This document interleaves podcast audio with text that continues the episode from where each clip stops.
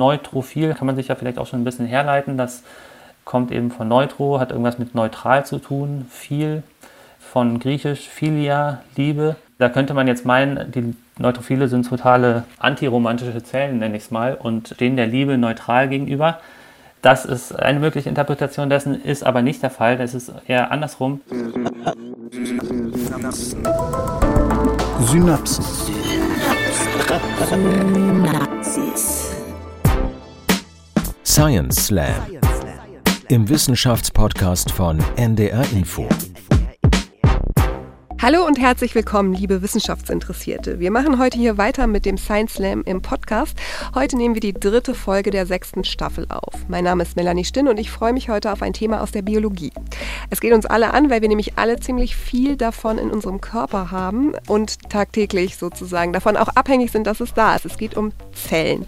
Aber es geht um ganz bestimmte Zellen, nämlich um Neutrophile. Ähm, das sind Superzellen, also Zellen, die super gut darin sind, Krankheitserreger zu bekämpfen. Heute im Ring Paul Morath, Biologe aus Berlin.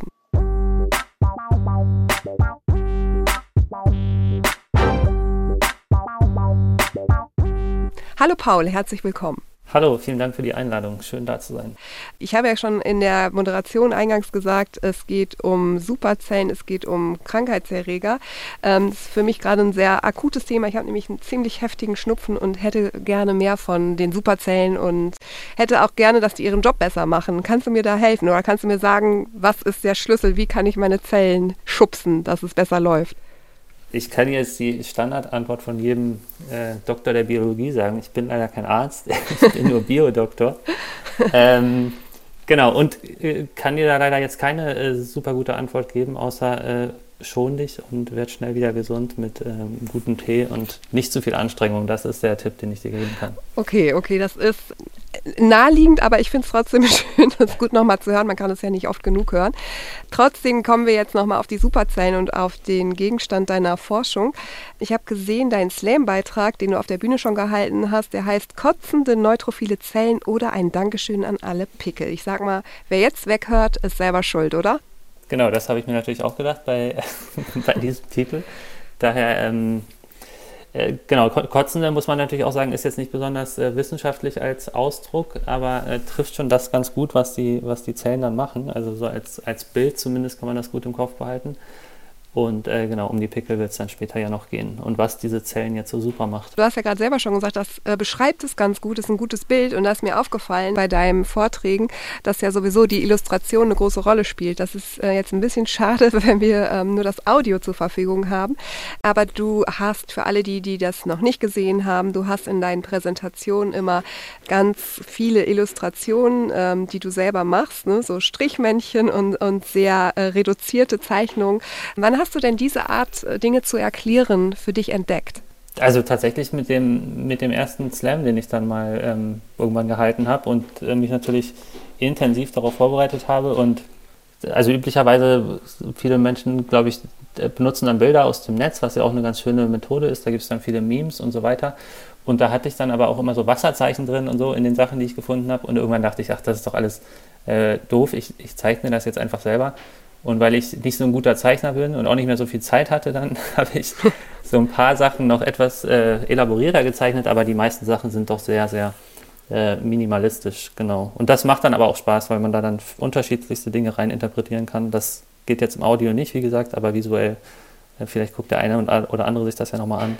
Genau, da gibt es am Ende auch nochmal den Hinweis, wo man das äh, machen kann. Ist auch erstaunlich, wie gut es funktioniert, finde ich. Also ähm, selbst so sehr, sehr einfache Zeichnungen, wahrscheinlich häufig sogar besser als äh, Sachen, die man so im Netz findet, weil es eben den Kern der Sache ja viel besser trifft. Du weißt ja genau, worauf es ankommt. So. Jetzt bist du länger, glaube ich, aber schon gar nicht mehr in der Forschung tätig. Begleiten dich die Superzellen denn noch immer? Nee, tatsächlich nicht. Also ich versuche die Superzellen immer noch ein bisschen zu begleiten, also andersrum sozusagen. Ich bin da so ganz äh, sporadisch, äh, genau, gucke ich nochmal immer rein, was so, was so passiert und habe natürlich auch noch Kontakt teilweise zu den Leuten aus meiner Arbeitsgruppe. Aber ähm, die Superzellen sind auf jeden Fall nicht mehr Teil meiner Arbeit aktuell. Umso mehr freue ich mich dann, wenn ich ab und zu mal wieder einen Slam halten kann und da wieder drüber reden kann. Mhm. Dann würde ich sagen, geht's jetzt los mit deinem Vortrag. Ich bin sehr gespannt, ob du die Superzellen auch ohne deine Illustrationen erklären kannst. Ringfrei. Für Paul Morath mit seinem Slam-Beitrag Kotzende neutrophile Zellen oder ein Dankeschön an alle Pickel.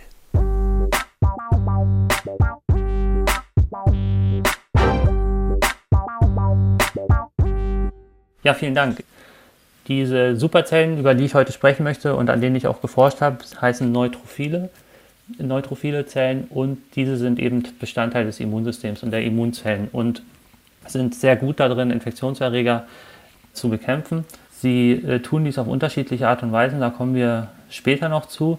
Vorher möchte ich noch erwähnen, dass sie sich durch eine Sache auch noch auszeichnen, wenn man sie äh, beobachtet. Also das hat äh, dann auch ein bisschen mit der Entdeckungsgeschichte von Neutrophilen zu tun. Sie haben einen äh, sehr besonders geformten Kern.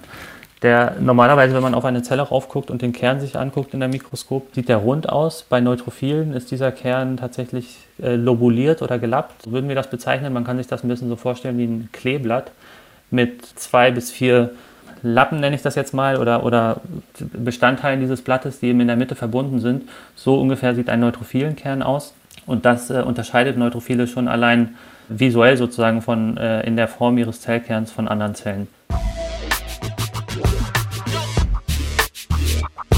Bevor ich jetzt darüber spreche, warum Neutrophile so super sind und wie sie das machen mit der Erregerbekämpfung, möchte ich ganz kurz ähm, ausholen und dazu kommen, wie sie zu ihrem Namen gekommen sind, eben dieses etwas mystische Neutrophil.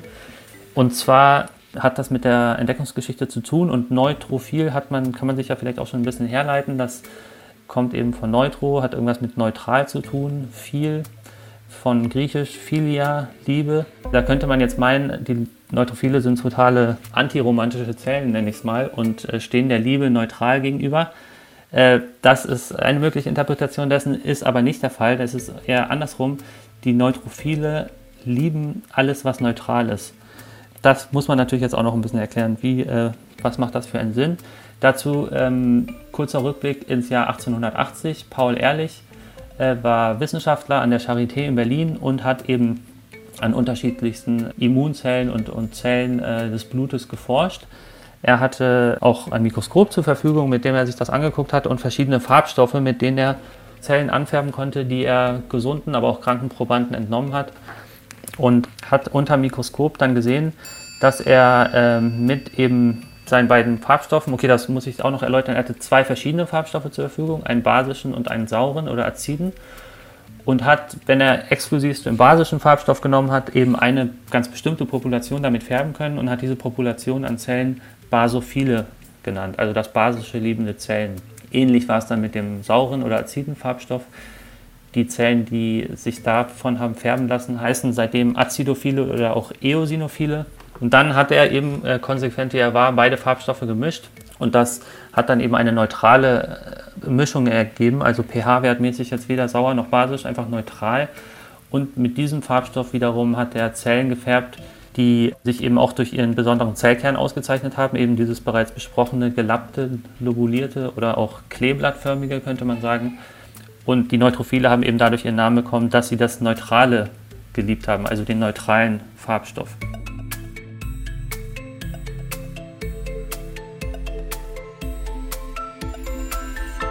Jetzt wissen wir, wie Neutrophile zu ihrem Namen gekommen sind und können uns der Frage zuwenden, was sie überhaupt den ganzen Tag machen und wie sie das mit der Erregerabwehr, wie das so vor sich geht. Wichtig ist, Neutrophile sind sehr, sehr zahlreich. Wir alle bilden ca. 100 bis 200 Milliarden Neutrophile in unseren Körpern am Tag. Das ist natürlich wirklich eine enorme Zahl, kann man sich kaum vorstellen. Die werden gebildet wie alle anderen Blutzellen auch im Knochenmark und sind dann eigentlich relativ entspannt auch unterwegs im Körper. Also Neutrophile, die wollen ja nichts Böses, äh, könnte man sagen, die wollen auch nur spielen, die äh, tun erstmal niemandem was, in der Regel. Wenn dann aber doch irgendwo Bakterien auftauchen, dann, äh, dann werden sie sauer. Das ist ja dann ihr Job, auch diese Bakterien zu erledigen. Und meistens äh, schaffen sie das auch. Meistens sind die Bakterien erledigt, was sehr gut ist, sonst ähm, wären wir äh, nicht so gesund, wie wir es ja zum Glück meistens sind. Also äh, sehr schön, dass Sie das so hinkriegen, aber wie genau machen Sie das jetzt? Und natürlich sind sie auch nicht die einzigen Zellen, die uns dabei helfen. Das ist auch ganz wichtig zu sagen. Wir haben ja das ganze Immunsystem. Aber Neutrophile speziell, ich habe sie ja schon so ein bisschen als Superzellen eingeführt. Deswegen haben sie natürlich auch Superkräfte, äh, die ich jetzt ganz kurz hier nochmal erläutern möchte.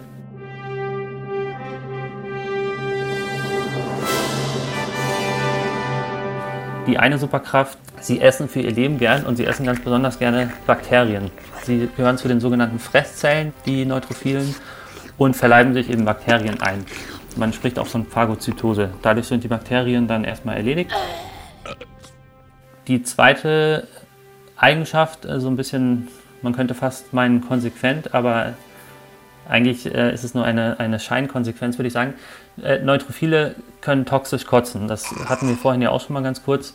Äh, das Kotzen, also es geht einfach darum, sie können bestimmte ähm, Moleküle absondern, ohne dass sie als Zelle davon jetzt groß beeinträchtigt werden, sondern sie einfach äh, Moleküle ab oder verschiedene Substanzen. Dazu gehören beispielsweise auch sogenannte äh, Chlor-Wasserstoff-Verbindungen, die sehr, sehr äh, unangenehm sind für Zellen in der Umgebung und eben auch alle möglichen Erreger, und, äh, also auch Bakterien.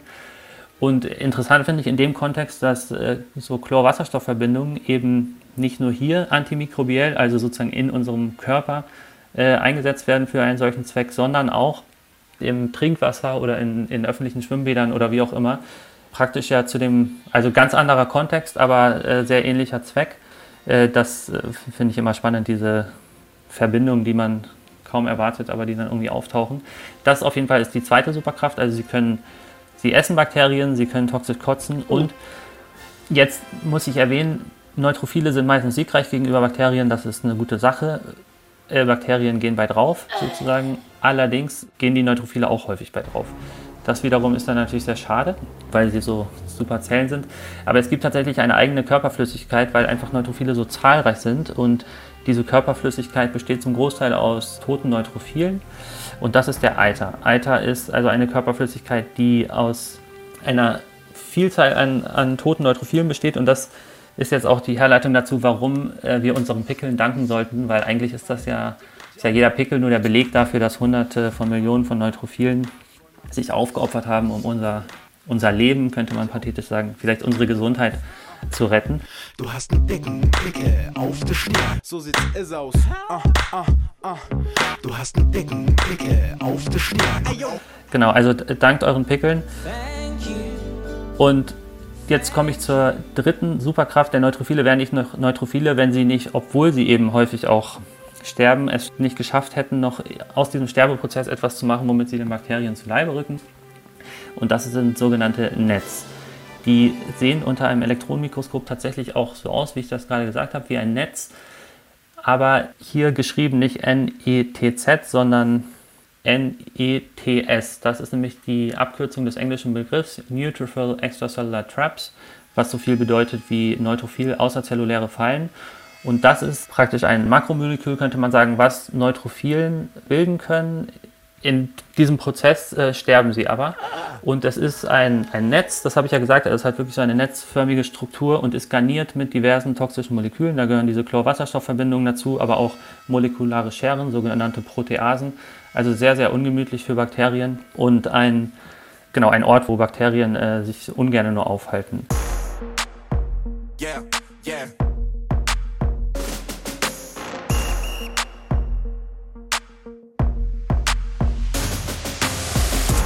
Ich habe im Laufe meiner Doktorarbeit halt diesen Prozess untersucht, wie kommt das zustande.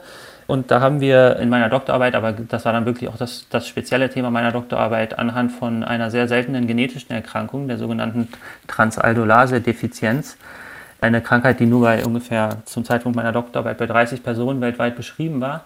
Anhand derer Neutrophile konnten wir ein kleines Puzzlestück sozusagen zum Entstehungsprozess dieser Netz beitragen, indem wir äh, zeigen konnten, dass bei den Neutrophilen dieser Menschen eben Netz nicht gebildet werden können. Und die Art und Weise, wie normalerweise Netz gebildet werden, ist, wenn man ausgeht von der Zelle mit diesem klebradförmigen Kern, wird ein Netz gebildet, in dem der Kern innerhalb der Zelle rund wird. Der ist ja von DNA gefüllt. Die DNA bläht sich dann immer weiter auf, bis die ganze Zelle ausgefüllt wird und am Ende die Zelle platzt. Und dann bleibt eben zurück dieses, diese netzartige Struktur, die so ungemütlich für Bakterien wird.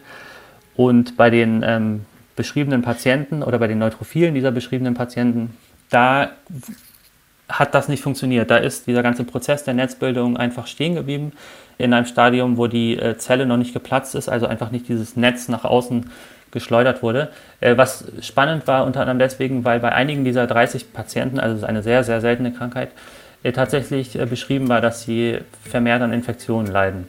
Was jetzt nicht heißt, dass es genau an diesem defekten Netzprozess liegt, aber zumindest ist es eine mögliche Hypothese. Genau. Und hier, ich sehe, ich bin schon etwas über der Zeit, deswegen mache ich jetzt ganz schnell. Ich möchte nur noch kurz erwähnen, dass hier auch ein interessanter Aspekt ist DNA und diese Netz bestehen zum Großteil aus DNA. DNA ist hier in einer neuen Funktion praktisch beschrieben, nicht als Speichermedium für Erbinformationen, sondern als physische Waffe, die man seinen Gegner entgegenschleudert oder überstülpt, wie ein römischer Gladiator das vielleicht gemacht hätte vor 2000 Jahren.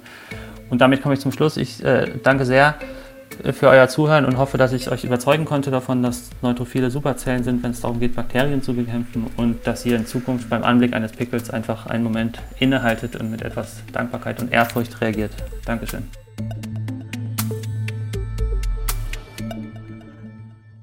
Vielen, vielen Dank, lieber Paul Morath, Biologe aus Berlin. Das machen wir, das machen wir alle auf jeden Fall. Und jetzt müssen wir übergehen zum äh, offiziellen Abschluss hier. Das heißt, wir müssen noch einmal unseren Disclaimer loswerden. Alles, was die Wissenschaftler und Wissenschaftlerinnen hier im Science Slam von sich geben, das spiegelt deren eigene Meinung wider und der NDR macht sich die nicht zu eigen. Bedanken möchten wir uns an dieser Stelle bei Julia Offe von scienceslam.de, mit der wir zusammenarbeiten. Auf unserer Seite ndr.de-synapsen, da findet ihr den Link zu ihrer Seite und da wiederum seht ihr dann auch alle News rund um die Veranstaltung Science Slam auf der Bühne und ihr könnt euch auch die Videos angucken. Das heißt, ihr könnt auch Paul einmal auf der Bühne erleben und auch sehen, wie seine Illustrationen aussehen. Dann ist es so, dass wir nach sechs Slam-Beitragen, das war ja jetzt hier der dritte der Staffel, möchten wir gerne mit euch zusammen einen Gewinner oder eine Gewinnerin küren. Und dazu geht ihr dann bitte auch nochmal auf unsere Seite, auf die Synapsen-Seite beim NDR. Da könnt ihr nämlich dann abstimmen. Ich bin Melanie Stinn, schön, dass ihr dabei wart und bis bald.